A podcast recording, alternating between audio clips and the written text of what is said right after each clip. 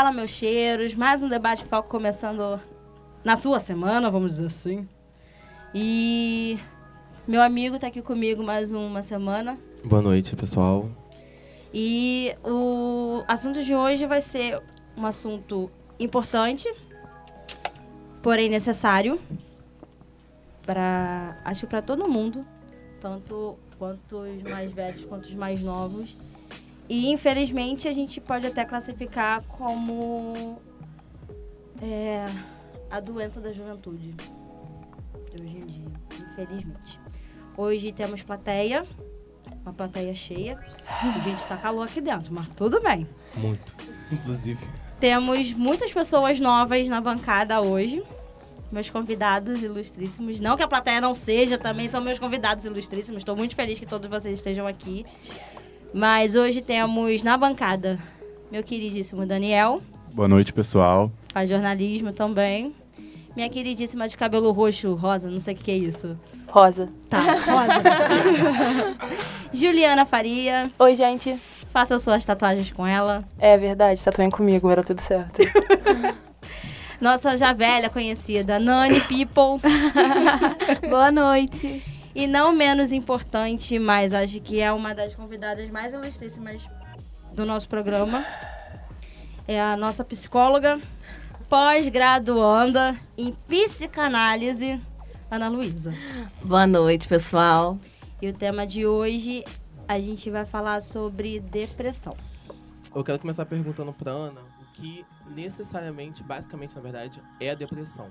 Porque a gente fala muito sobre, ah, tenho depressão e tal, mas como, se, como diagnosticar, quais são os sintomas, etc.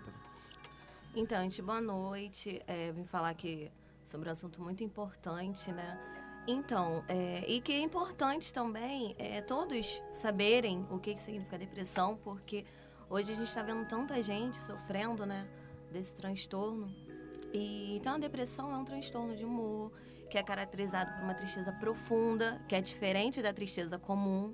Porque na tristeza comum, né, é, nós temos dias é, felizes, dias, dias tristes, mas com a tristeza comum, depois de um tempinho, a gente consegue né, se reerguer e continuar assim, resolver de alguma forma. A tristeza profunda é diferente, porque a pessoa não consegue se reerguer, para ela nada mais faz sentido. É, a pessoa tem uma desesperança muito grande, é um sentimento de culpa, ela não consegue ver cor nas coisas, não consegue é, fazer mais nada, assim, sabe? O que te dá prazer. Tem a falta de apetite, é, falta de sono, até aquelas pessoas que dormem muito. Então, é, a depressão, os sintomas são esses. Não, sei se pode ser considerado uma pergunta, até que você já respondeu alguns dos sintomas, mas a depressão pode ser desenvolvida tanto em pessoas mais velhas quanto nas crianças, vamos dizer assim? Sim, porque a depressão pode ser desenvolvida em qualquer fase da nossa vida, né? Desde a infância como até a velhice. Só que na infância, muitas das vezes é confundida até, confundida até por um, uma personalidade, assim, é como uma construção da personalidade da criança, porque ela é muito pequenininha. Mas pode acontecer sim. E na velhice, por exemplo, é, pode ser confundida como, ah, ele já está mais velho, já, já fez o que tinha que fazer, né? Já não tem mais o que fazer, então pode ser em qualquer fase da vida, na adolescência, na, na fase adulta, na infância, na velhice, qualquer fase. Não tem um específico, né? Padrão. Não tem um padrão, não. Porque hoje uma boa parte das pessoas elas acham que só os jovens de 18 anos a 30 que tem depressão. É verdade. Não, não. Pode acontecer em qualquer fase. A adolescência, é, hoje em dia. É porque a gente vê muito mesmo na, na adolescência, mas não. Pode acontecer também na, na fase adulta, na velhice, na infância, em qualquer fase.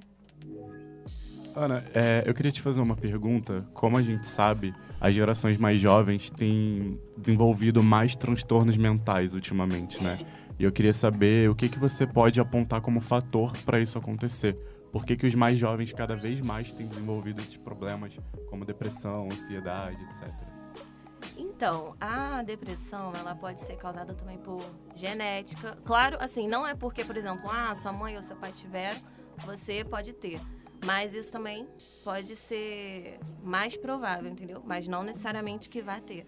É, mas hoje também tem muitos gatilhos. Por quê? Porque hoje a, a gente também está falando mais sobre isso. Tem as redes sociais, né? Que a gente vê uma enxurrada de crítica, muita coisa. Então, e assim, é, a depressão assim com os jovens hoje está acontecendo muito porque também está sendo mais falado. Porque antigamente, na época lá dos nossos avós, não era uma coisa tão falada assim, né? Então, mas sempre aconteceu. Então, há ga vários gatilhos também. Tem as é, também pode ser causada por drogas ilícitas e ilícitas, entre muitos outros fatores, entendeu? É, eu queria agora abrir a pergunta para Gil, né? Que, que tem depressão. Eu queria te perguntar quando foi que você percebeu que você tinha depressão? Olha, eu acho que eu não percebi, perceberam para mim. Uhum. Eu fiquei ficando triste durante tanto tempo que virou normal. Só que aí foi ficando pior e pior. E o meu ex-marido falou assim: vamos, vamos procurar um psicólogo pra gente ver que tem alguma coisa muito, muito errada. E aí eu fui e a ficha só caiu real, assim, quando eu precisei tomar medicação. Aí eu falei, é, tenho. E tenho um pouco de dificuldade até hoje de, de aceitar que eu vou conviver com isso, porque eu fico num, num período tranquilo, e quando eu tenho uma crise, aí fico desacreditada que tá, eu tô tendo outra crise, mesmo fazendo tudo certo, mesmo tomando medicação. E, e é, é, chato, eu acho que eu ainda tô nesse rolê de, de aceitar. Entendi. É, eu queria perguntar pra, pra você, Ana. Seguinte, a depressão, ela tem 100% de cura ou não? Porque assim, a gente ouve muita gente falando, ah, eu venci a depressão e não sei o quê. Enquanto às vezes a gente também vê pessoas que falam que, tipo, tão bem é do nada dão uma crise. Então assim, tem cura, não tem? Então, é, hoje em dia já, já tem os estudos, né, falando que as medicações, a terapia, elas ajudam muito na depressão. Elas podem até é, acabar com os sintomas. Mas, claro que não necessariamente pode dizer que a pessoa que teve depressão vai ter de novo. Mas é bem mais provável que a pessoa que teve vai ter. Então, assim, é.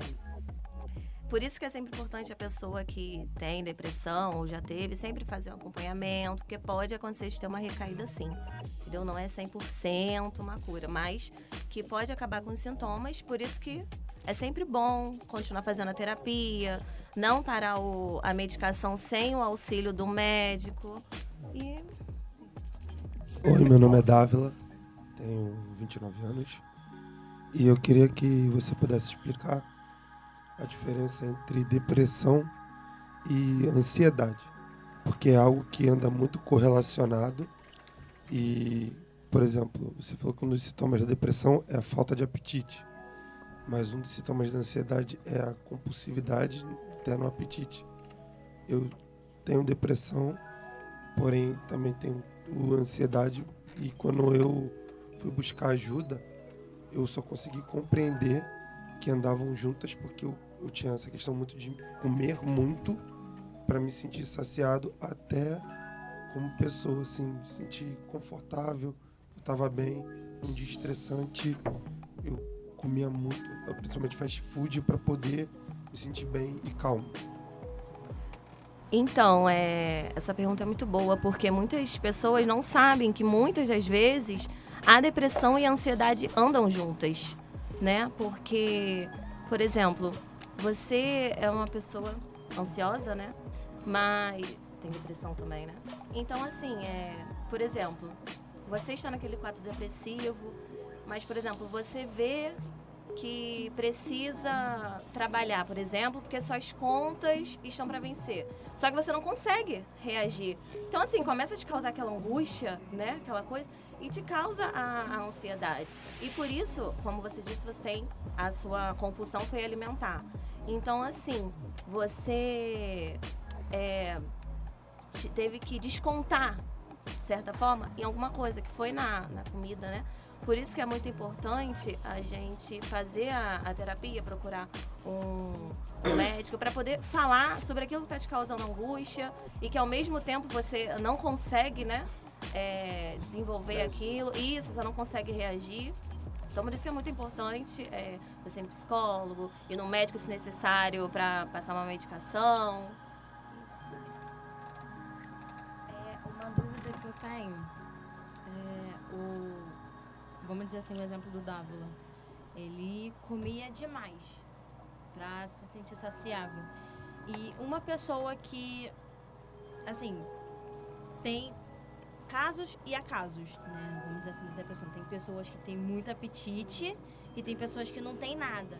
Mas tem pessoas que têm um apetite normal, que dormem as 8 horas por dia. Acho que é impossível, mas conseguem dormir as 8 horas possíveis, trabalham, ri, sai e tudo mais, mas tem a depressão. É, no caso, não é nem o porquê, mas o, tem alguma explicação do porquê cada pessoa se comporta de uma forma ou não? Isso já é da pessoa. Não, na verdade, assim, realmente cada um é de uma forma, entendeu? Cada um vai reagir de um jeito, mas normalmente a pessoa que tem depressão, ela geralmente não consegue dormir muito bem, não. Mas tem outros sintomas também, não só esse de dormir.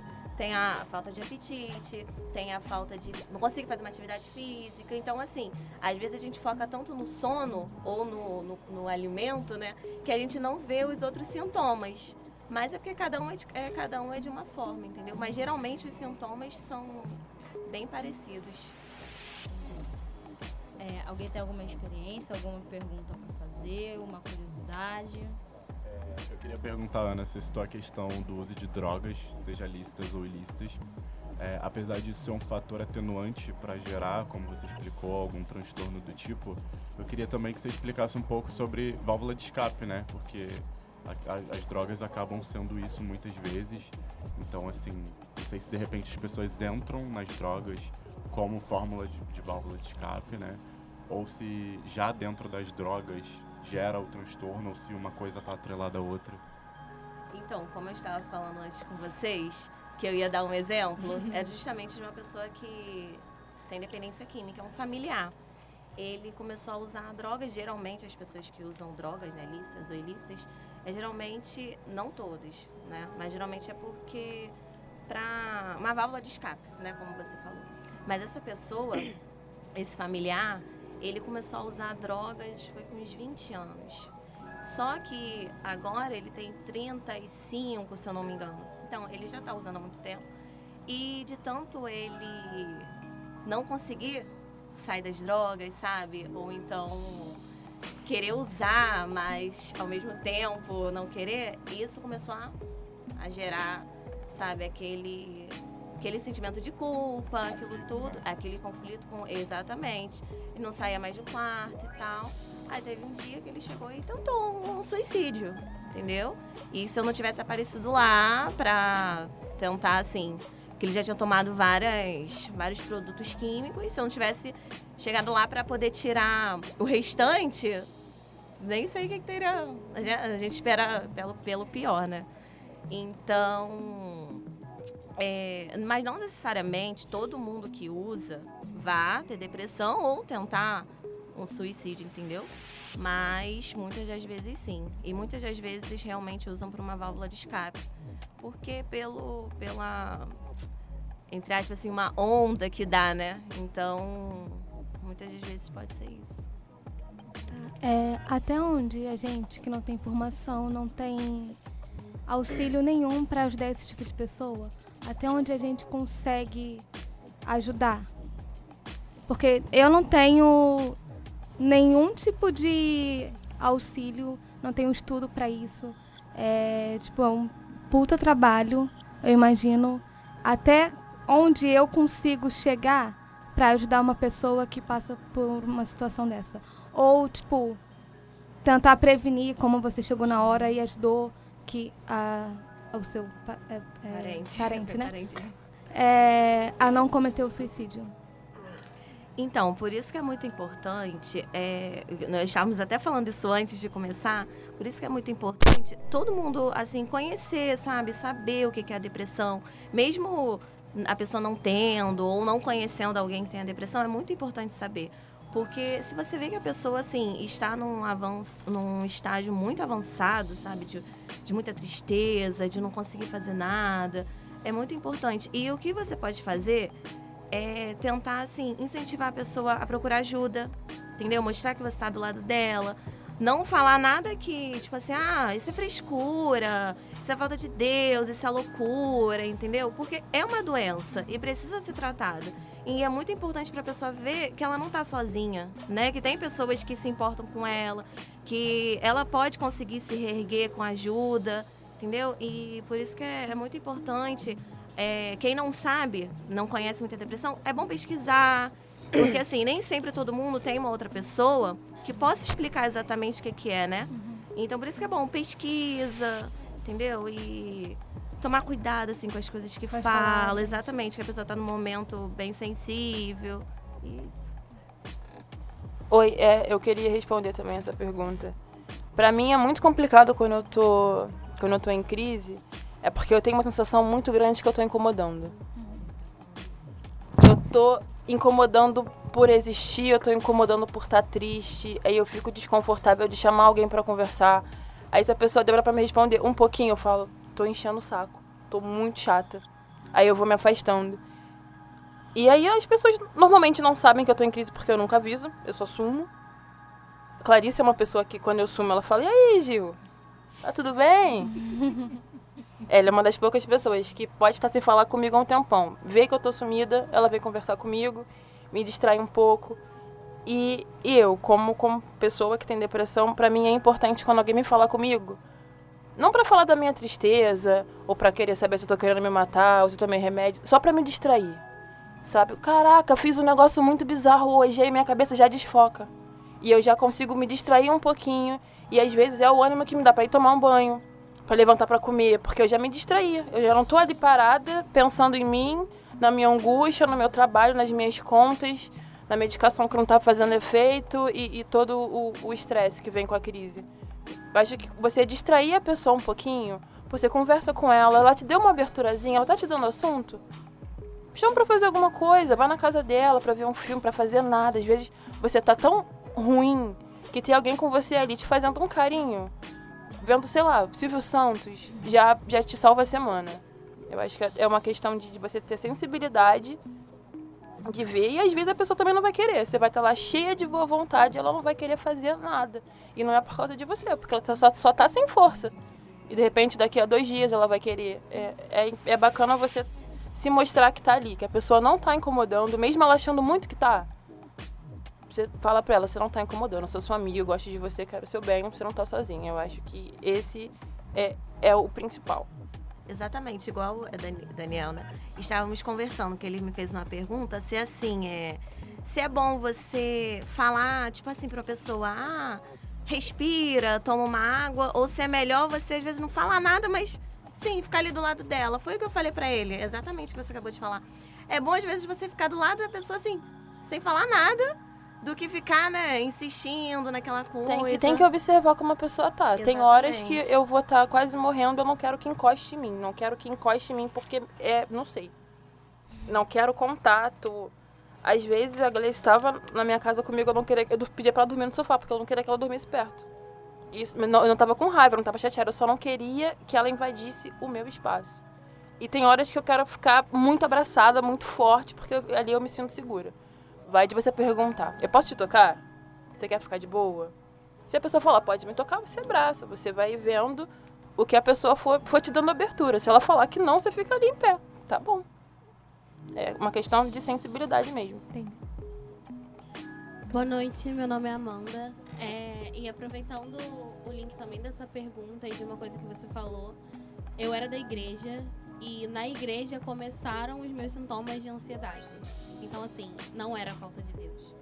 E muita gente é, tinha a sensação de que eu tava super bem, porque eu tava, eu tava ali, eu tava fazendo as coisas, eu ajudava todo mundo.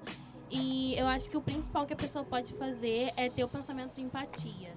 Empatia e assertividade. Eu acho que andam muito juntas quando você convive com alguém que tem depressão. É, o meu, no caso, são três coisas: é a crise de pânico, a ansiedade e a depressão. Então eles caminham juntos, eles foram engatilhados por várias coisas que vem acontecendo desde a minha infância. E eles. Eu já tive um quadro antes, quando eu tinha 12 anos, e agora voltou. Mas a questão da, da falta de Deus eu acho muito importante tocar nesse assunto, porque às vezes não falta nada externo pra gente. Falta dentro da gente mesmo. Entendeu? O que acontece é que a gente tem amigos, a gente tem família, a gente tem Deus, mas a gente não sabe dentro da gente onde a gente busca isso. A gente tem isso tudo, a gente tem consciência de que tem isso tudo, só que no momento da crise, no momento do quadro depressivo, que a gente não quer sair do quarto, da crise de pânico no meio da rua, a gente não sabe como é, engatilhar isso. Falar assim, não, eu tenho. tô sozinha, eu tenho Deus, eu posso fazer uma oração. Mas falta isso tudo, sabe? Então, quando a gente olha para o outro é, dentro de uma igreja, dentro de uma faculdade e fala assim, caramba, mas essa pessoa está rodeada de amigos, essa pessoa está na igreja, essa pessoa ora, não sei o quê, essa pessoa, sabe, ri, mas às vezes essa pessoa falta é, a noção de linkar isso dentro dela para falar assim, é, eu tenho isso tudo também. É, a experiência de de estar tá passando por isso agora de novo, em um novo momento, um pouco mais madura e lidar com outros tipos de remédio, para mim tem sido bastante. É... Eu, tenho me, eu tenho me reconhecido mais de uma forma diferente e eu tenho aprendido também, é um processo de aprendizado. Foi o que ela falou, que ela ainda está nesse rolê de aceitação. Cara, é um processo de aprendizado todos os dias. Tem dias que eu acordo e eu olho para minha cartela de remédio e eu sinto vontade de chorar. Tipo, por que, que eu tô tomando isso? Mas tem dias que eu olho pra, pra minha cartela de remédio eu falo, graças a Deus que isso existe. Sabe? Então eu acho que é uma rede de apoio muito importante e também é, o processo da terapia mesmo que você falou. Falar que a pessoa é, cara, você precisa de ajuda, vamos lá, eu te ajudo. Cara, às vezes alguém fala assim, eu marco para você o psicólogo. Isso já faz muita diferença. Porque às vezes a pessoa sabe que precisa de ajuda e não consegue marcar o psicólogo. É Porque é, é, muito difícil simples. você aceitar, né? É uhum. muito complicado você se olhar no espelho e falar assim, é mesmo. A é minha, isso. A minha primeira consulta no psiquiatra agora, é, desse novo quadro, é, eu não quis ir sozinha, de jeito nenhum. E aí eu pedi pro meu pai comigo, e aí eu cheguei lá, eu tava super nervosa, e quando eu entrei no consultório, eu comecei a chorar. Porque eu não aceitava viver isso de novo. E engatilhado por uma coisa que eu já tinha vivido. Entendeu? Mas eu acho que ajudar no processo de aceitação para a pessoa e a empatia são as melhores coisas que as pessoas podem fazer. Com certeza. Você falou algo interessante que você às vezes não sabia, né, exatamente o que estava acontecendo. E eu, eu até esqueci de falar isso no começo, quando eu falei dos sintomas. Que muitas das vezes o, a pessoa com depressão, ela não sabe por que, que, que tá daquele jeito, não tem um motivo exatamente, entendeu? E foi muito importante. E realmente é muito difícil para aceitar, né? Não só a pessoa que convive com a depressão, mas também para o familiar. Por isso que é muito importante todo mundo saber o que é a depressão e aceitar também. Porque a gente aceitando, assim, né, os familiares, os amigos, é, a gente consegue ajudar melhor ainda, né, o outro que não consegue se ajudar sozinho, né? É, eu vou de alguma forma linkar tudo isso de uma maneira da minha experiência. Eu tive um relacionamento de seis anos, muito conturbado. E com a minha crise de ansiedade era basicamente o seguinte. Eu saía do meu trabalho de madrugada. Eu trabalho de madrugada. Por volta de 8h40 da manhã, pegava o ônibus para ir para minha casa. Não ia. Eu ia pro Burger King, BK. Eu comia dois sanduíches, batata, refrigerante, não sei o quê. E aquilo me saciava. Eu ia para casa, dormir. Eu só acordava por volta de 8 horas da noite. Já próximo dia ao trabalho. E essa era a minha rotina. Namorando. Beleza. Uma palestra no meu trabalho me fez enxergar que eu tinha algum problema. Que pra mim era normal, eu só tava comendo muito e tudo bem, e era só parar de comer e fazer atividade física. E não era. Eu identifiquei porque tem um tipo de depressão no Japão que a pessoa se enfuna dentro do quarto e não sai. O quarto começa a acumular tudo, não sei o quê. E eu comecei a olhar para minha vida e vi que era aquilo. Viver no escuro, luz apagada, tudo mais. E a minha vida era desse jeito. Aí eu fui buscar tratamento. Porém, é, eu estava num grau muito grande e, e muitas coisas acontecendo na minha vida. Eu estava muito gordo, eu não tinha um- uma empatia da minha namorada na época com aquilo, que ela não entendia. As pessoas, e meus pais também não entendiam. Achavam, tipo, ah, ele não quer trabalhar, ah, moleque novo, tudo mais. Até um dia que eu tinha acabado o relacionamento e tudo mais, e eu não consegui dormir. A minha cabeça doía e, e doía, e eu, eu deitava, acordava. De uma em uma hora eu deitava e acordava. Meu pai começou a ficar preocupado, minha mãe também. Três dias após, o meu primo cometeu suicídio. E aí impacto na minha vida. E aí eu liguei para um amigo, o Douglas. Eles são um casal, Douglas e Amanda. São as pessoas que muito me ajudaram nessa época. A gente tem um grupo de, de, de b-boy formado pelo Douglas e que é o Ativa Break e a gente é como se fosse uma família. A gente se apoia muito. E o Douglas, eu liguei pra ele e falei, mano, meu primo cometeu suicídio, não sei o que, tal, tal, tal. E ele, e ele assim virou, mano, você tem, que, você tem que procurar ajuda, cara. A gente tá aqui. E foi o que a nossa amiga falou, que é, o que poder fazer? Ouvir. Não, não tenta é, dar uma opinião, mas tenta ouvir. Porque a gente às vezes tá num momento que a gente só quer falar, botar pra fora. E, e é um vazio interno que você não. Você tá do lado de todo mundo. Tá todo mundo do teu lado, você vai pra igreja, como ela falou, você vai. Mas o vazio interno, parece ter um buraco no seu peito, e você fala, tudo bem, o pessoal tá aqui e tal. Não faz E- sentido, né? Cara, não tô nem aí pra ninguém. Então assim, aí ele virou, virou cara, você precisa procurar ajuda. Aí eu fui atrás. E eu lembro que ele, que ele falou assim, e eu falei assim, tipo, eu pedi, ah, não vou perder minha vida com meu primo, não sei o que, tudo mais e tal. Mas teve um momento antes que pode dizer que o ensinamento religioso me salvou. Porque eu sou afastado da igreja, mas fiquei muito tempo na igreja e tudo mais. E eu pensei em cometer suicídio. Eu estava sentado no meu quarto, olhando o ventilador e pensando, é, pode ser aqui. Só que o ensinamento da minha religião dizia que a vida é uma só. Se tu for desse jeito, não tem volta.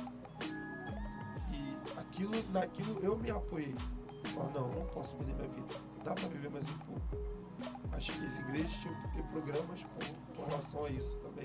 Porque as pessoas às vezes acham que Deus, não sei o que lá, psicólogo, foi Deus que criou. Então, basicamente ele está aqui para te ajudar. Basta você tentar correr, buscar uma ajuda e procurar identificar e entender que, cara, você está doente, mas você tem que se tratar. E você não é maluco. Você só está passando por uma situação complicada. E quando eu fui ao psicólogo, ele me explicou certas coisas, como como o ser humano divide é, sua relação com o social, que é o par, é, o social, o trabalho, amigos, como a sua cabeça funciona com relação ao, ao pai, o filho e, e a moral e tudo mais. Eu fui começando a entender como a minha cabeça funcionava como o que eu podia fazer para não me sabotar e fazer e começar a pensar em coisas. Então, para mim, eu não eu parei meu tratamento. E para mim hoje é uma luta diária. No momento hoje a minha empresa onde eu trabalho passa por uma crise. Eu tenho contas a pagar. Os meus pais se separaram, eu tenho minha irmã e minha irmã para eu ajudar. Então eu vivo num conflito na minha cabeça. E ainda assim eu fico pensando na minha vida, no profissional, na carreira. E mas ainda assim eu fico aqui, calma, calma. Porque a ansiedade faz você querer ter tudo na frente. Pensar no futuro. Tem que começar logo, tem que fazer logo, tem que é, é, correr atrás logo. Eu tenho 29 anos, eu não estou fazendo nada. As pessoas com 30 já são, pô, milionárias, não sei o quê. E você fica naquela se culpando porque você está perdendo tempo e não está conseguindo. E aí às vezes eu fico, tipo, só calma, vai chegar a tua hora. Espera. Trabalha, busca. Porque é, pra mim é complicado. Às vezes, por exemplo, sexta-feira eu não queria trabalhar. Eu só não queria. Mas por que você não queria? Porque eu não queria. Ah, mas então você é vagabundo. Não, não tenho força pra sair de casa. É um não querer muito forte, É, né? É um não aí- querer aí- muito Aí forte. pessoas E não é uma assim, preguiça, né? Não, aí às vezes você fala assim, mas você queria estar com teus amigos. É.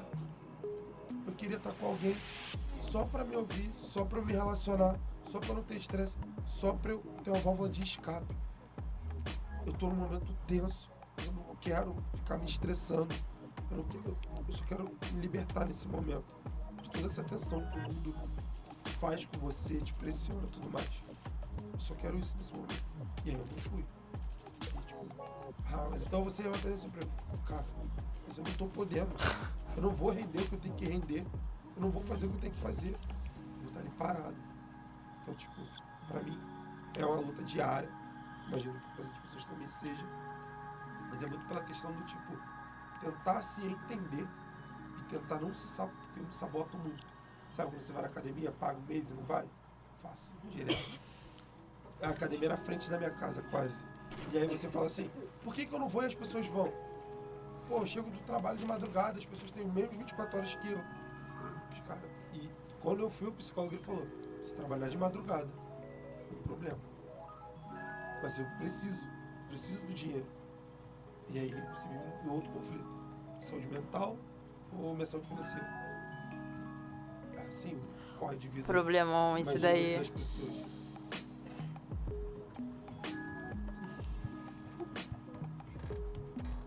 Eu só queria comentar uma, co é, comentar uma coisa que você falou, porque assim, muitas pessoas de dentro da igreja, né, elas acham que que é falta de Deus realmente porque não conhecem, né, exatamente o que é depressão. Mas você também falou uma coisa interessante, porque tem aquele outro lado de dentro da igreja, como você falou, que teve aquela ajuda, né? Porque também tem pessoas lá dentro que que conhecem, né, a, a, a, depressão e tal. Como ela falou também que ela vai à igreja, ou ia, você vai. então, assim, é, é muito importante que de, dentro da igreja também deveria ter mais palestras, né? Alguma, é, mais conversas sobre o assunto, porque é uma doença, né? Não é como muitas pessoas acham. Não, com certeza, é verdade. positivo. É, Pensamento é. positivo. Muitas pessoas, tem muitas pessoas piores que você. Não, não é assim. Até porque teve uma vez que eu até tava conversando com meu namorado, que a gente tava conversando algumas coisas e duas meninas, eu comentei alguma coisa no Twitter, duas meninas aleatórias, assim, da vida, da internet, vieram falar, mas Larissa, a minha mãe não entende o que é depressão, minha mãe não entende que eu tenho que ir pro psicólogo, porque eu sei que eu tenho um problema que não, que conversando com um amigo não vai resolver, conversando com, uma, com a minha mãe não vai resolver, conversando com sei lá quem não vai resolver, só um psicólogo que ele vai poder di diagnosticar tudo que eu tenho. Só que ela não aceita que eu tenho que ir pro psicólogo. Aí eu dei um exemplo assim que já me, já me falaram uma vez que assim, ela falou a mesma coisa que a mãe dela, que é muita gente que falou, é a falta de Deus. Aí eu falei assim, pergunta pra sua mãe, mas assim, muito calma. Uma pergunta boba. Mãe, por que você vai no cardiologista? Você tem um problema no, no coração?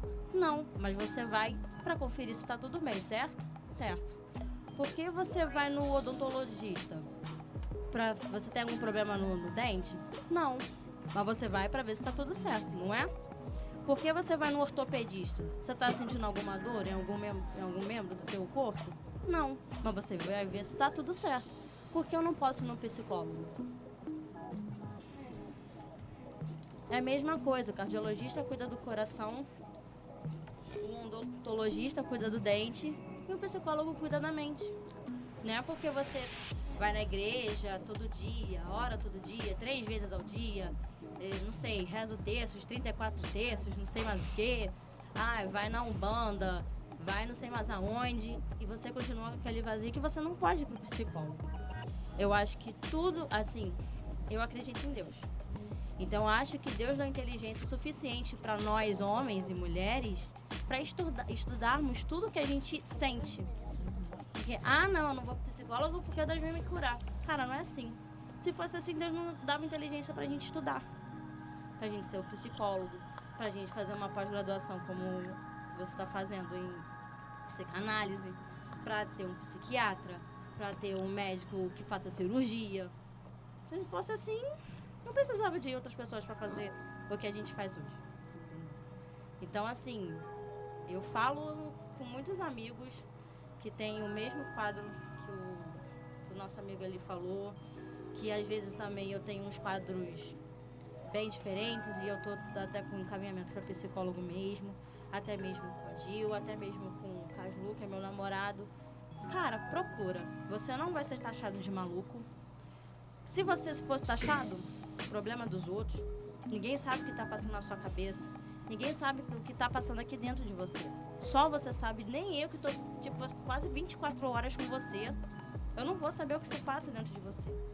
Então, assim, toda vez que eu posso falar para alguém que está triste, ou que está por muito tempo com aquela tristeza, mais de uma semana, mais de um mês e tudo mais, ou às vezes tem uma crise, eu falo, cara, procura um psicólogo. Quer que eu vá com você? Eu vou. Eu saio do trabalho, você, a gente vai junto. Não quer? Ah, Thaís, eu quero que você fique na porta me esperando. Eu fico. Eu não tenho esse problema, eu fico. Sabe? Eu prefiro muito que você mais procure uma ajuda do que ficar dentro de um quarto pensando coisas horríveis que você não é capaz, que você não é bom o suficiente, que você não merece o que você tem hoje, do que acabar cometendo suicídio porque você acha que está incomodando as pessoas, porque que você quer conversar, ou porque você só quer uma companhia ali. Tipo, cala a boca, não quero que você fale. Eu só quero que você fique comigo. Ponto. Então, assim, eu não sei o, o, o problema de cada um que está aqui na sala. Não é com todo mundo que eu converso diariamente. Mas, assim, eu aconselho muito a todo mundo, pelo menos, procurar uma terapia. Porque todo mundo precisa. Ah, mas a minha vida é perfeita. Mas você precisa de uma terapia. Minha vida é perfeita. Eu tenho dinheiro, eu tenho casa, eu tenho um carro, eu tenho dois cachorros maravilhosos, eu tenho uma família maravilhosa, eu tenho um trabalho que eu sou muito feliz. E aí é que, como você disse, é aí que mora o perigo. Porque você perde tudo. Você Exatamente. Você? Ou quando você perde até uma. Ou quando você perde até uma coisinha pequena, né, dessas coisas, já pode ser até um gatilho. Ou até mesmo você. quando você não perde nada. Você olha pra sua vida e você. Aconteceu comigo. Eu olhei e falei, cara, eu tenho tudo. Por que, que eu tô triste? Eu tenho tudo aqui. E, e eu demorei pra, pra aceitar porque eu não conseguia entender o porquê de eu estar triste. Eu falava assim, mano, todo mundo queria ter minha vida. Por que, que eu tô triste? Por que, que tá me incomodando tanto? Por que, que eu tô tão angustiada? Então, acho que não tem o, o ter a vida perfeita, ou querer ter a vida perfeita, ou ter a vida perfeita e perder. Porque vai de cada um. Porque pode não ter nada e tá super de boa, pode ter tudo e tá triste e vice-versa. Depende da, da, da vida, realmente, que, que você leva. Você falou de, de suicídio. Assim, eu, quando eu tô em crise, é uma coisa que eu penso o tempo inteiro. Porque na minha cabeça, é a solução. Você, e é complicado pra mim conversar com alguém, porque estar em crise é cansativo. Tudo é muito cansativo. Porque não é tipo, tô suja, vou tomar banho. É tipo, pô, tô suja. Tem que tomar banho. E a sua cabeça fica ali, ó. Trabalhando no banho, você na mesma posição, tipo, não vou. Aí no outro dia, tipo assim, porra, não tomei banho ontem. Falei palavrão, foi mal. Não tomei banho ontem. Eu também não quero tomar banho hoje. Aí você está ali se cobrando. E se alguém reparar que você tá sem tomar banho, você tá sem tomar banho, o mundo caiu ali, porque tu continua sem conseguir. E aí fica ali, tipo assim, cara, tô um lixo. Tô um lixo suja, as pessoas estão sentindo o meu fedor e eu não consigo sair daqui. Porra, é só me matar. É só... Pô, se eu fizer isso, acaba. Ninguém vai ter mais preocupação, ninguém vai ter estresse comigo, vai todo mundo ficar em paz, eu vou ficar em paz. E aí, como é que você vai explicar isso pra alguém que pergunta pra você, como é que você tá? Não tem, porque a pessoa ouve assim suicídio e fala, caraca! Mas, pô, na minha cabeça ia ser mó da hora. Tem, eu não tenho coragem. Eu não tenho. Eu penso muito, mas eu não tenho coragem. Nenhuma. Nenhuma, nenhuma, nenhuma. Porque eu não sei o que, que tem depois. Se eu tivesse uma certeza, eu ia, mas eu não tenho. Pode ser pior. Eu posso. Não, eu posso me matar agora e reencarnar logo em seguida. Sabe? Tem, eu penso em várias coisas. Sabe? Aí eu prefiro ficar aqui, que aqui eu tô sustentando. Só que é a forma como eu vejo. Quem escuta entra em desespero. Entra em desespero. Aí, aí eu não falo. Tipo, e aí, como é que tá? É. É isso. A única pessoa que eu falo é a minha psicóloga. Que aí ela, como é que tá? Eu falo, cara, eu não aguento mais existir, não quero mais. Aí quando eu falo isso, ela já fica com um pouquinho mais de atenção e já fica mais atenta. Mas eu, não tem como eu falar para as pessoas assim. Que pra gente, o suicídio é, é como se fosse uma salvação, o, o acabou. E para todo mundo é um desespero. Então, acho sensível essa, essa parte do, do suicídio. É ruim, gente, é ruim. Não, não se matem. É porque, Mas assim, em é. crise é puxado. Foi isso que. Ah, pode ir. Só, deixa eu só comentar uma coisa rapidinho. É porque ela falou de suicídio, é porque ela disse que, na verdade, ela não quer, assim, né? Não, que ela não tem Não coragem. tenho coragem. Tem hora que eu quero sim. não É porque, não. assim, é... na verdade, a pessoa ela não quer morrer ali. Ela quer acabar com aquela Sim. dor que às vezes não tem sentido, você não sabe o que quer, Você não aguenta quer dar mais. trabalho, exatamente. Por isso que é muito bom você falar com alguém de confiança, entendeu? Pra você colocar aquilo pra fora. Agora, Então, é, eu tenho 25 anos. Se meu nome é apresenta. Lucas. Desculpa. Desde o... Mais ou menos em 2013. Tipo, eu meio que contei pra minha família que eu era ateu. E dali eu comecei a ter sucessivas, é, sucessivos julgamentos pela minha escolha ser diferente da deles. né? Por mais que eles sejam católicos, nada tão, entre aspas, expressivo assim. Mas eu sempre tive esse julgamento por parte dos meus pais. E eu cresci com uma pressão de ser melhor que o meu irmão mais velho. O meu irmão, meu irmão mais velho, é, em quesito de, de estudo, essas coisas, ele nunca teve interesse. Então eu cresci com uma pressão exagerada em cima de mim e não soube absorver isso. Em 2016, em junho de 2016, para ser mais exato, no dia 15, mais ou menos por volta de 11h30 da manhã eu ganhei minha sobrinha. E quando foi entre meio-dia e meia, uma hora da tarde, eu perdi minha avó. Tipo, eu fui do céu ao inferno em uma hora e meia. E a minha avó, assim, a pessoa mais foi a pessoa mais importante da minha vida, continua sendo. Só que eu tive que reagir de uma forma onde eu não podia me expressar a, a minha tristeza, eu não podia chorar, porque eu tive que ser forte e segurar minha família. Eu que dei a notícia pro meu irmão, eu tive que tirar minha mãe do quarto da minha avó, abraçando o travesseiro dela, porque tava com saudade da minha avó. Eu tive que segurar o meu pai, que é a pessoa mais forte que eu já vi na minha vida.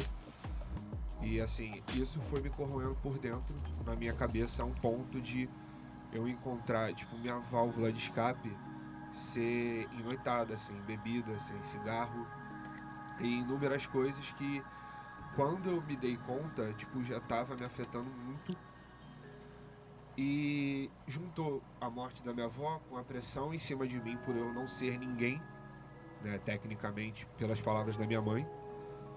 E pelo, também pelo fato de eu ser diferente da opinião deles, por eu ser ateu, não acreditar. É, na semana passada ou na semana retrasada, eu não me recordo, eu tava bastante triste. Tanto que eu cheguei pra minha namorada e falei que eu não queria ir pra casa, eu não queria bater de frente com meus pais, eu não queria ver o meu irmão, eu não queria brincar com as minhas cachorras, eu simplesmente queria ficar abraçado com ela, deitado com ela e abraçado. Por mais que não conversasse, não falasse nada, eu não queria chorar, eu não queria nada, eu só queria ficar ali com ela. E nessa crise eu conversei com a minha mãe, disse que eu ia dormir na casa dela, etc. E minha mãe perguntou o porquê. Eu não sei se eu fiz besteira, se eu fiz certo de chegar pra ela e falar que eu, eu não tava bem, que eu simplesmente estava me sentindo mal.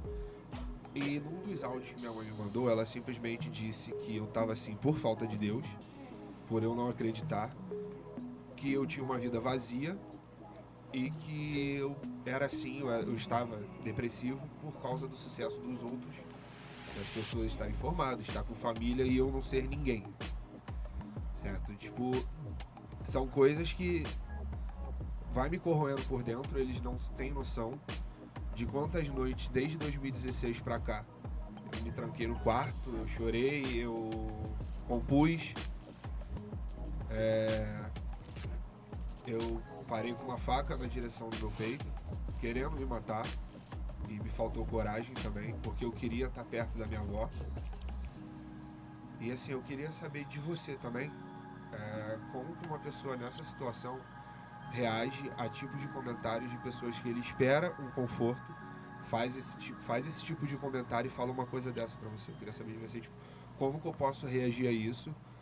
Porque, sinceramente, na minha cabeça eu só penso em sumir e nunca mais olhar pra cara nem da minha mãe, nem do meu pai, sabe? Mas, pelo que eu falei pra ela logo depois, falei que nunca me faltou nada, sempre fui uma criança que eu sempre tive de tudo, brinquedo, tudo, tudo que eu, que eu queria eu tinha.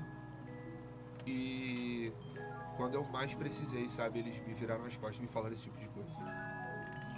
Você faz algum tratamento? Então, então te aconselho a procurar, assim, para você poder falar exatamente tudo isso. E assim, é, é muito difícil realmente a gente conviver com, com pessoas, né, que não entendem. E assim, é, o, que deve, o que a gente deveria fazer, todo mundo deve, deveria fazer, é assim, é, deveria entrar no ouvido e sair pelo outro, não acreditar naquilo. Mas se você está vendo que aquilo está te incomodando de um jeito que você não está conseguindo assim deixar para lá, é melhor procurar uma ajuda, sabe? Uma pessoa, um psicólogo, porque tem uma escuta, sabe, mais atenta, para você poder falar tudo aquilo que te causa angústia, para depois de um tempo, né, depois de um tempo de tratamento, um bom tempo, talvez você não conseguir mais se importar tanto, ligar tanto para a opinião, né, das pessoas, porque o que depois de um tempo que você estiver bem, assim, você vai olhar e falar assim, não, eu não sou nada disso, sabe? Eu sou uma pessoa melhor do que isso. Eu não sou uma pessoa é, imperfeita, né? Como você e é disse. muito bom quando esse momento chega. É, claro, É claro, porque você depois de um, você tá no, no, naquele quadro que vê que é uma pessoa que não é importante, você não se acha importante. Então assim, depois de um tempo com tratamento, é, você é um longo prazo, tá? E você vai ver, né? Que você vai se olhar no espelho e vai ver que realmente é uma pessoa que Só pra Que- complementar mais ou menos o que a Amanda tinha dito, assim, quem, pessoal, principalmente daqui da faculdade, sabe que em abril eu sofri um acidente sério no joelho, eu tive uma ruptura de tendão patelar. E quem via de fora sempre me via muito sorridente, muito brincalhão. Eu também pensei que eu era rodeado de amigos, mas simplesmente eu sofri um acidente e, e as pessoas que eu fui criado, que eu cresci, que eu, eu tinha certeza que estaria comigo nesse momento, simplesmente me viraram as costas. É, e numa das composições que eu fiz das minhas letras de rap, eu falo que eu encontrei é, conforto na Atlética, porque me deram um suporte para conversar. Quem, que, quem viu que realmente minha situação era disso e simplesmente me deram a ideia de fazer uma vaquinha e tudo mais. E óbvio que não chegou o valor do- da cirurgia. Mas é- aquilo, tipo assim, foi meio que simbólico pra mim, porque significou muita coisa de quem eu não esperava nada. Sabe? Então, dali, tipo, eu percebi, eu comecei a pensar realmente se minha vida era vazia, se eu era alguém, se eu não era ninguém, quem eu tinha do meu lado. Porque gente que morava do meu lado foi incapaz de tocar o meu interfone pra perguntar como é que eu tava. Não se eu precisava de dinheiro, não se eu precisava de ajuda, mas só pra conversar, sabe? Eu fiquei dois ou três meses dentro de casa, sem sair de casa, sem ver ninguém. Era da minha casa pro médico, do médico pra minha casa, da minha casa pro hospital, do hospital pra minha casa. E assim, eu não reagi da forma que eu queria. Eu reagi de uma forma assim que foi muito prejudicial pra minha cabeça, porque naquele momento pra mim eu tava sozinho. Foi aí que tipo, meu namorado me ajudou, meus pais me ajudaram, mas eu acredito que foi, entre aspas, uma obrigação de pai. Não que eles tenham obrigação, mas eles me ajudaram mais no lado financeiro, porque do lado psicológico não tive ajuda, sabe? Eu, ta- eu andava muito triste, eu expressava que eu estava triste e eles não percebiam. É normal isso? É, é normal. Mas é por isso que eu te falei, por isso que é bom você procurar um tratamento, uma ajuda. Porque assim, você vai começando a ver outros lados, né? Sem ser o que te prejudique. Né? Você vai ver, independente do que as pessoas vão achar, se vão te ajudar ou não, você vai começar a ver outros lados. Mas é normal, assim, né? É normal que as pessoas sintam isso, mas você começa a ver que pode agravar a situação, né? Por isso que é melhor procurar uma ajuda. É, eu queria a opinião da Ana a respeito do, de uma situação e eu queria saber também dos meninos que passam por, esse, por esses casos, né? A gente vive numa sociedade extremamente machista e parte disso é, abarca que os homens não podem expressar seus sentimentos. Eu queria saber se isso colabora para que os homens desenvolvam mais problemas do tipo do que as mulheres e como os homens se sentem em relação a isso.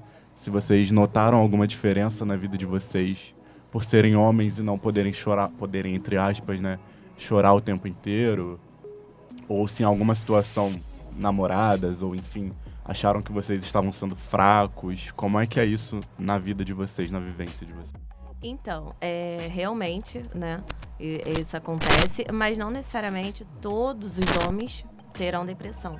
Só que isso pode ser um dos gatilhos também, porque como a mulher pode estar num quadro de, é, depressivo, o homem também pode estar, entendeu? Só que assim, a, a, o homem é mais difícil de falar justamente porque você, um homem chorando é o que? Ah, isso aí é parecendo uma mulherzinha, né? Então pode ser um dos gatilhos. E, tá, e a pessoa acaba mesmo sendo, tendo um tipo de preconceito com ela mesmo, né? O próprio homem. Então, assim, às vezes não consegue procurar uma ajuda por vergonha, ainda mais que se vê, por exemplo, uma psicóloga mulher, né? Vai ver, vai se sentir até abaixo dela. Mas talvez po possa, sim, ser um gatilho, entendeu? Mas não necessariamente que todos terão. Mas isso também é muito importante falar, porque isso também pode acontecer com homem. Como eles falaram aqui, né? E não é incomum. É muito comum também acontecer com homem. E é importante que procure ajuda tem vergonha, assim, de falar com, com as pessoas em volta, procura um psicólogo, entendeu? Porque lá ninguém vai te julgar, é, você vai poder falar sobre o que você quiser, independente se for mulher ou se for homem, entendeu? Então, no meu caso, tipo, não é que eu tive. Né? Eu, desde mais ou menos os meus 17 para 18 anos, eu me tornei uma pessoa muito fechada, muito séria e muito fria. Então, eu nunca é, soube me expor, é, é expor os tudo que eu sinto, tipo, para fora, para outras pessoas. Então, até mesmo aqui dentro da faculdade, as pessoas têm essa meio que visão de mim, né? por eu ser sério, por eu não demonstrar muito as coisas, a não ser quando eu tô, desculpa até a palavra, quando eu tô puto, que é a única coisa que as pessoas me veem, assim, na maioria das vezes. Mas eu sempre fui desse jeito. Não é nada porque eu pensava que seria mulherzinha. Não. É porque o meu jeito é assim. Né? Desde de adolescente, mais ou menos, eu sempre fui muito fechado para esse tipo de coisa. É, primeiramente, com relação ao que você falou. É, eu, eu, a, minha, a minha depressão traz muito da minha infância. Porque eu estava na escola onde eu tinha poucos amigos, é, até porque meu, eu, sou, eu sou de favela e meu pai trabalhou dois empregos para poder. Eu quase sou o Cris. Meu pai trabalhou dois empregos para eu poder estudar lá, escola particular. Só que eu não era muito aceito porque o pessoal morava na região ali de bom sucesso mesmo. E aí é, eu tinha as questões muito comigo e tudo mais. Porém, a questão de chorar é, é sempre trouxe para mim assim, fragilidade. E aí eu sempre procurei ser muito, até pela na minha infância, muitas coisas acontecerem de zoação, caramba, quatro, mas assim, não, é, não, era brincadeira, era humilhação mesmo. Então, tipo, eu procurei quando, quando eu cresci, procurei me tornar mais forte, entre aspas, e não querer mostrar fragilidade. Só que quando já adulto, é, quando os sentimentos de vazio vêm, as coisas vêm, eu tenho dificuldade para poder chorar e botar para fora. Eu tenho dificuldade para poder, tipo, sentar, chorar e falar assim: acabou, já passei essa, essa angústia. É, e com relação ao que a gente estava falando antes, a gente já estava até falando assim, tipo, É, se eu matar aqui, acaba tudo. Às vezes eu passo também por isso. Pelo seguinte, eu entrei muito novo no emprego onde eu tô e acabei fazendo muitas dívidas. E às vezes você tem que. Às vezes hoje, hoje eu trabalho para poder pagar minhas contas e pagar essas dívidas. E às vezes quando você tá tipo numa crise ou num- numa brisa muito ruim, tipo, caraca, mano, eu tenho que. Porque eu tenho 29 anos, não comecei minha faculdade. Demorei. Será que eu vou conseguir entrar na fazer minha carreira de trabalho? Vou ser alguém? Cara, acho que se eu me matar aqui, acaba tudo de uma vez, essa pressão toda. E quando acabar, a galera vai até lembrar de mim. Então, essa coisa da existência, quando eu fui ao psicólogo, ele falava uma coisa assim: o suicida ele mata a pessoa errada, porque ele quer chamar a atenção das outras pessoas. E ele se mata e para poder as pessoas lembrarem dele. E não é assim. Eu Não- nem penso não- dessa forma não tem também. que ser assim. Você, você pode ser. Não precisa ser, também ser lembrado por isso. Você pode ser lembrado por outras coisas. Às vezes as pessoas estão lembrando de você. Mas foi o que tu falou. Às vezes a gente só quer que alguém te mande uma mensagem e fale, e aí? Tá bem, mano? Pô, vai ter uma parada aqui. Vem pra cá. Pô, não quero. Pô, então eu vou aí. Vou aí falar contigo. E a minha situação, eu, eu não cometi que eu olhei e falei, ah, deve doer. E eu nem gosto de sentir dor. Aí eu sempre penso em umas paradas rápidas, assim. E eu Ônibus, também não, metrô. eu passando. Não, mas pra mim, mas pra mim vai doer, o impacto vai ser forte. Entendeu? Então, assim, é. Ah, enfocar, eu não gosto de sufocamento. Ah, faca, ah, vai doer. E eu fico. Aí eu entro na vibe do seguinte. Mas eu quero. Mas eu, mas eu não quero que isso é, acabe com a minha vida. Eu quero poder continuar ela. E aí, você lutando contra isso dentro da tua própria cabeça, as pessoas às vezes não vê, mas você tá lutando contra. Aí você vence um dia, você fala, caraca, eu venci, mano. Eu tô vivo. Então, é, eu quero que as pessoas que estejam nos ouvindo entendam. Até a doutora pode falar que tem um número, as pessoas podem ligar, que as pessoas vão te ajudar no momento de crise. Você pode ligar para esse número, que outras pessoas vão poder te ajudar naquele momento. Se você não tiver ninguém, se você estiver sozinho, você liga e as pessoas vão te atender, o que são os voluntários, né? Isso é o CVV, é o número 188. que as pessoas vão te atender na hora e vão estar ali prontas para tipo, calma, tô aqui contigo. Eu não sei nem quem você é, mas a gente, a gente vai fazer você se sentir existente. Porque quando o médico me falou que a pior parte da, de uma cela de cadeia é a solitária. Que você priva a pessoa de sentir a existência. Isso é muito ruim pra gente quando a gente sente que não existe. Mas hoje eu sinto que tipo, eu luto todo dia. E todo dia que passa eu venço e me sinto existir. É importante a gente ressaltar também que o CVV é gratuito e além do telefone que a Ana passou, 188, também tem o chat online, né, pra galera que precisar em 24 horas também. É, Ana, eu queria, doutora Ana, eu queria te fazer uma pergunta. É sobre assim, qual, tudo, diante de tudo que foi exposto, a gente percebe que muitas vezes não há culpa, né, que seja dos pais. Não tô querendo dizer que a culpa é dos pais, mas às vezes é muito da cobrança que a gente, jovem, tem em casa. Foi o que ele falou, ele tem 29 anos e não é nada, vamos dizer assim. O Caslu também falou que já ouviu isso da mãe. Então assim, eu queria que você falasse agora um pouco dos pais, um conselho pra eles, porque assim, às vezes a gente entende que o pai ou uma mãe não tá falando pro nosso mal, mas às vezes acaba se tornando nosso mal.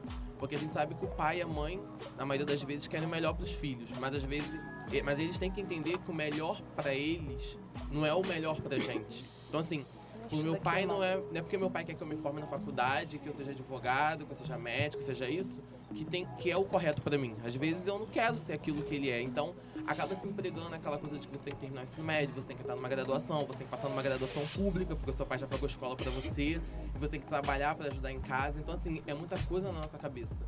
Entendeu? Então, assim, algumas pessoas ac- acabam conseguindo levar isso de boas, outras não. Então, assim, qual é o seu conselho pros pais pra ter um pouco de filtro na hora de, né, de cobrar, vamos dizer assim?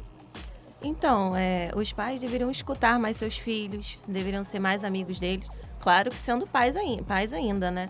Mas é bom ter aquele momento de conversa onde eles podem falar as coisas e os filhos podem, né, colocar a opinião deles. E foi o que você falou. é, os pais também deveriam os- entender que não o melhor para eles não significa que vai ser melhor né, para os filhos. Por isso que é muito importante sempre o diálogo, mostrar que eles estão ali do seu lado e serem amigos, né? E no caso se vê se que o filho tá num quadro depressivo, alguma coisa, tentar ajudar também, incentivar a ajuda, que é muito importante. E o diálogo. É, eu acho que dentro dessa questão existe uma linha muito tênue entre até onde vai a nossa compreensão da preocupação dos pais e até onde a gente permite que a convivência familiar se torne tóxica. Porque o fato de ser familiar não anula. E apesar do respeito que a gente deve, eu posso usar como exemplo é, o que acontecia na minha casa, né? Desde que rolou todo, toda a questão da minha sexualidade dentro de casa, a minha convivência com os meus pais se tornou um inferno. A admiração que eu tinha por eles esfriou muito e a gente passou a conversar muito pouco. E recentemente meu pai, juntando várias coisas dentro dele que também não compartilhava, teve um AVC, desenvolveu uma diabetes emocional e isso acabou de certa forma fluindo para que a família se unisse e visse que todo o resto era alheio e que o que importava de fato era a saúde de todo mundo e o bem-estar de todo mundo. Acho que outra questão que vale ser levantada também é a gente compartilhar as nossas experiências e botar para fora, porque assim como aconteceu com meu pai, é algo que eu tenho medo que aconteça comigo. E eu percebi na semana passada, é, alguns amigos aqui presenciaram um episódio que para mim é lastimável. Eu bebi muito, que no dia seguinte eu não lembrava de absolutamente nada. E para muitos isso é bobeira. Só que eu percebi que isso era um vazio de toda a situação que eu estava vivendo. É, saindo cedo de casa para trabalhar em uma cidade super longe, saindo do trabalho e vindo para a faculdade sem conseguir estudar direito, sem conseguir focar, dormindo no hospital, cobrança em casa, porque o dono da empresa que meu pai trabalhava se matou, porque tinha dívidas demais. E aí meu pai não conseguiu uma recolocação profissional. Eu assumi muitas contas dentro de casa com 17 anos. Então, hoje eu vivo com medo e tento evitar para que bebidas e outras coisas não se tornem válvulas de escape para mim e acabe agravando a situação. E que o meu corpo também não cobre. Porque é uma pressão que eu vivo desde os 17 anos. Hoje eu tenho 20, mas 20 anos ajudando em casa desde os 17, tendo que suprir coisas que, assim, é muita coisa ao mesmo tempo. Entende? Então acho importante a gente compartilhar essas coisas e botar pra fora mesmo, porque juntar, né? Como eu disse, meu pai teve um AVC porque não compartilhava o que sentia. É, alguém tem mais alguma pergunta? Eu quero falar. É, eu tenho 29. Acho que os primeiros sinais, sinais de depressão e ansiedade que surgiram. Eu tinha 17, não. Foi quando. Quem? Eu? Foi quando eu desenvolvi bulimia e anorexia e quando eu comecei a, a me tratar com psicólogo, aí tratei, pausei, aí ficava muito ruim, aí eu voltava. Desde a última crise que eu tive, que foi uma crise muito grande, eu tô fazendo terapia tem dois anos. E a vida fica muito diferente quando você passa a tratar a depressão e a ansiedade. Porque antes era tudo muito ruim o tempo inteiro, com poucos momentos bons. Eu me habituei a viver com o ruim, eu me habituei a viver aflita, eu me habituei a ter crise de ansiedade. Eu aprendi a viver com isso e não me incomodava mais. E aí, quando eu fiquei muito ruim, eu fui, procurei a terapia, tomei medicação. E, e dá pra viver, dá pra viver bem. Eu consigo ser feliz, eu consigo estar alegre, eu consigo estar triste, eu consigo me decepcionar sem ser crise, sem ser depressão. Eu tenho uma vida completamente gigantesca além da depressão. A depressão ela não me define. Ela é uma doença que eu tenho, que eu convivo com ela, mas eu sou um tantão de outras coisas. É, as causas que me fizeram desenvolver a depressão foi por causa da minha base familiar. Só que chegou no momento que ou eu continuava me afundando por causa de coisas que fizeram comigo há um tempão, ou eu tomava as rédeas da minha vida e tipo, tá. Minha mãe me falou isso, mas eu não sou isso, eu não aceito isso não, eu não sou assim. Eu não sou essa pessoa. Ela pode ter falado pra mim a vida inteira que eu sou, mas eu sei que eu não sou. E eu não vou carregar esse fardo. Eu não vou me diminuir. Eu não vou parar de viver. Eu não vou matar mais os meus sonhos por causa da opinião que ela tem por mim. Eu vou viver a minha vida. E falar isso parece muito fácil, mas foi um processo muito doloroso. Porque eu precisei abrir mão. Tipo, olha, essa aqui é a importância que eu tenho da minha mãe e do meu pai e eu não quero. Eles estão vivos, estão lá, só que eles não têm mais papel funcional na minha vida. Se me faz bem tá aqui, se não me faz, vai para lá. Eu tenho aprendido a colocar limite, a permitir até onde a pessoa vai vai conseguir me atingir, até onde ela vai me invadir. Eu, hoje em dia eu não permito que ninguém me invada. Tem aqui o meu espaço e é isso. E eu consegui isso tudo fazendo terapia. Eu consegui isso tudo tomando medicação. Eu sou muito rebelde com remédio. É muito difícil. A minha psicóloga, ela sofre. Porque eu não gosto do, das reações que o remédio causa em mim. Eu não gosto de não me sentir eu. Eu posso tomar medicação, se eu me sentir eu. Se eu não me sentir eu, eu não quero mais tomar. E ela tá aí nessa luta comigo aí dois anos. Tô um pouquinho paro, dá ruim. Mas assim, eu não abro mão da terapia. Não é uma coisa barata, mas se a gente for colocar na ponta do lápis o que a gente gasta distraindo o que a gente sente, o que a gente gasta distraindo a angústia, na ponta do lápis vale muito mais a pena você se tratar, porque eu posso dizer e afirmar que dá resultado, dá para viver, dá para ser feliz. Obviamente que de vez em quando dá ruim, mas dá ruim com todo mundo. Para quem tem depressão, quando dá ruim dá um pouquinho pior. Mas só de você ter auxílio, de você se conhecer mais, de você conseguir entender a depressão, entender o que é a depressão dentro da gente, a vida super flui. Eu acho que todo mundo tinha que fazer terapia porque melhora. Pode parecer que não. Tem dia que é muito ruim, quer se matar 30 vezes, mas não se mata. E no dia seguinte fala assim: caraca, tô feliz pra caramba hoje, nesse dia. Ainda bem que eu não me matei ontem. E assim vai. E, é muito bom. Terapia. E dá para viver bem, dá para ser feliz, a vida flui. A depressão ela é só, ela é só um pouquinho assim, ela não, não define ninguém. Uma coisa importante que você falou que é a questão da família, porque muita gente fala assim, é, mas é seu pai, não tem jeito. É sua mãe, não tem jeito. Não, tem jeito sim. A partir de quando a gente tem uma certa idade, a gente tem a liberdade de falar assim, olha só, essa é minha janela de tolerância e você não pode pegar uma marreta e quebrar ela. Mas às vezes é difícil aceitar isso. Sim, sim. Mas assim, é, eu digo que é uma coisa que para repetir todos os dias, sabe? Tipo, ok, é a minha mãe, beleza, mas ela não pode passar esse limite, porque eu sou eu, ainda que ela tenha me criado, eu tenho uma personalidade, eu tenho os meus princípios e as coisas que eu não tolero e que infelizmente ela não entende, mas essa é minha janela de tolerância. Então, é, é muito bom quando a gente tem uma rede de apoio em casa, porque isso é muito saudável, que a gente consegue olhar para quem nos gerou, para quem nos criou né? E, e, ver apoio do que buscar em amigos, porque às vezes fazer uma amizade de confiança é muito difícil, achar um psicólogo que você confie muito é muito difícil, mas é importante também a gente entender que não é porque a nossa família é, é a pessoa tem o direito de invadir. Sim, ela não tem o um direito e você tem todo o direito de se afastar. Exatamente. E se você tem apoio da família, tudo bem. Se você não tem, tudo, tudo bem, bem também. também. Sabe? não vai, vai morrer por causa disso, vai continuar tendo apoio, vai ter um monte de gente que te ama, que se preocupa, às vezes te ama, se preocupa e não sabe como chegar. Porque quando a gente é muito fechada, eu sou muito fechada, porque eu tenho crise, ó, o povo não me vê, eu sumo de tudo. Como é que você tá? Tô de boa, tô só um pouquinho estressada. Quem tem um pouco mais de sensibilidade consegue perceber. Mas tem gente que gosta de mim e simplesmente não sabe porque eu minto. Então eu não posso me sentir sozinha se eu me escondo. Quando você se esconde, é bom que ninguém te vê, é ruim porque ninguém te vê também. Então, acho que a terapia, com você se conhecer e você já consegue verbalizar, tá bem? Não. Quer conversar também? Não. E é, e é, legal porque as pessoas vão conhecendo mais você e você vai se sentindo mais seguro, mesmo você não tendo o amparo da, da sua família, que é uma coisa que eu não tenho e eu, eu tenho aprendido a conviver com isso e não sofrer tanto com isso. Antes era tipo, eu não tenho a minha mãe e acabou.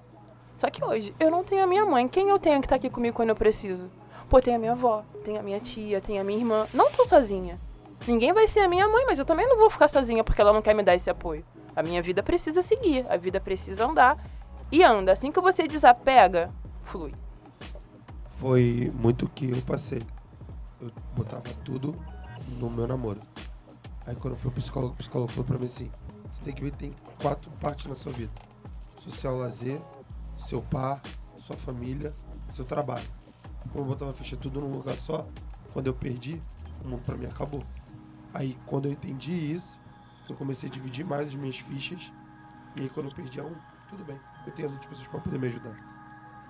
É, pra gente fechar o papo de hoje, eu queria que você desse conselhos, né, para as pessoas que acham que estão começando a ter sinais de depressão. Entendeu? Que você desse um recado para essas pessoas, entendeu?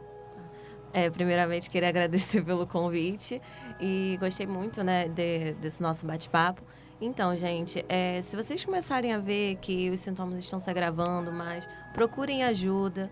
Tentem falar assim com alguém de confiança para ver se a pessoa te acompanha. E também, se não tiver, procura ajuda, sabe? Porque é muito importante e é uma frase clichê assim, sabe? Porque por mais que você esteja vendo a sua vida cinza, tudo cinza, lá no fundo tem, você também pode enxergar, sabe, depois de um tratamento, você pode voltar a enxergar cor, como ela voltou, como ela falou que quando você reconhece, né, que você é, é importante, que você é maior do que todas as críticas que te falam, é muito bom. Então, assim, gente, é, se vocês começarem a ver, procurem ajuda, porque você, por mais difícil que seja, você pode conseguir se reerguer, pode conseguir é, lidar com as críticas, entendeu? E é isso. Então, se precisarem de ajuda também, em breve estarei com consultório.